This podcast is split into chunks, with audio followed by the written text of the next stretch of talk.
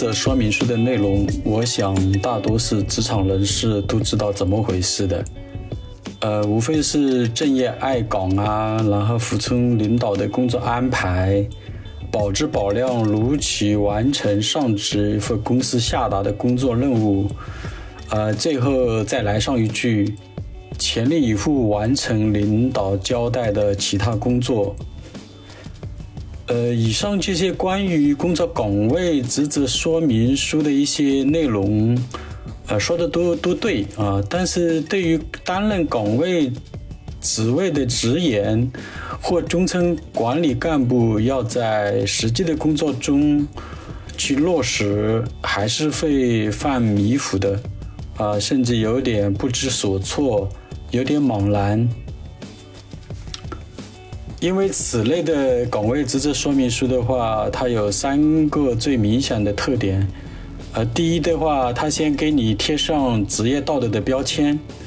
那么第二的话，它通过给你讲大道理来约束你的行为；那么第三的话，就是彰显权威跟官威，呃，让你听话懂事。那么对于担任此岗位的职员来讲的话，此类说教师的岗位职责说明书，呃，没有实质性的指导作用。相反，很有可能会阻碍团队成员的一个能力发挥，阻碍团队成员的职业发展。那么，对于中层管理干部来说呢，不但要准确的认知作为个人的工作职责有哪一些，还要正确认知作为车间主管或部门经理的岗位价值输出又有哪一些呢？那么刚好的话，最近在一家民营企业做落地培训的时候，啊，就与同事们分享了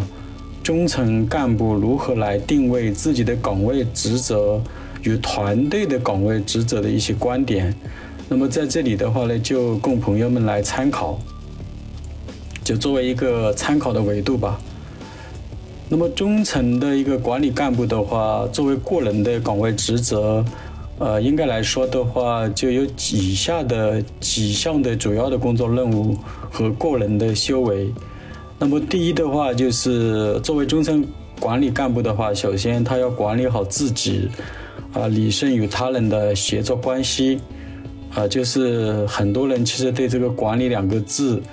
啊，有可能会存在一些呃理解上的偏差。啊，就传统的来说，管理的话，总是以为是管别人的，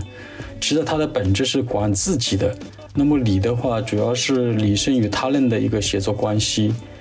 那么第二的话，要经营好自己，就是让自己能够养活自己。啊，说白了一点，就是呃，你所得的这份薪水啊，不管是每个月八千还是一万，那么你要做出一万的这个价价值。啊，为团队、为公司能够输出一万块钱的这样的一个岗位价值。那么另外一个方面的话，就是，呃，目前的一个现状的话，就是，呃，管理的话已经在上这个经营转化，啊，经营才是呃首要的一个事情，啊，管理的话其实是自己的事情，呃，对于团队来说，或者对于这个岗位来说，啊，最核心的还是经营，而不是管理。那么第三的话，就是要培养好下属成员，呃，让每位团队成员得到进步与成长。呃，就是说，你作为一个中层管理干部的话，你要成为一个优秀的教练，来培训你的下属。那么第四的话，教育好下属成员，让每位团队成员自觉履行好自己的使命，承担自己应该承担的责任，啊，认可公司的企业文化。与公司协同共生。那么这里主要讲的就是说，呃，教育好下属不是去呵斥下属，主要是你要去啊跟这个下属进行一个沟通。那么你要有一个非常好的高效的沟通，你首先要了解你的下属，啊，了解他的比较优势，啊，了解他的一些特点。那么这样的话，你能够呃有针对性的进行沟通，或者有目的性的进行沟通啊，这样的话就可以提高这个沟通的效率跟沟通的一个质量。那么中层干部作为团队的岗位职责的话，啊，就是作为团队来说，呃，因为他是干部嘛，肯定管理了啊十几个人或者几十号人，啊或者担任了一个部门的经理，比方说生产部的经理、质量部门的一个经理，啊或者技术开发部的一个经理等等吧。那么这样的话，就是呃定位要定位好自己作为一个部门经理或者中层干部的这样的一个岗位职责的话，啊有以下几项的主要的工作任务和个人的一个修为。那么第一的话，就是依据公司的年度经营目标，啊来进行一个详细的一个分解，要分解这些年度的经营目标，要分解至每个月、呃每个周、每个人。那么第二的话就是编制车间部门年度的经营规划，啊，事先策划好每个月、每周的行动方案，啊，具体的一个实施的步骤，主要要达成的周工作目标。为了实现周工作目标，啊，为了实现周工作的目标，所采取的方式与路径。那么这些方式和路径的话，包括你用哪些管理工具呀？啊，你的工作流程，你的工作流程呢，要需要改善跟优化的地方啊，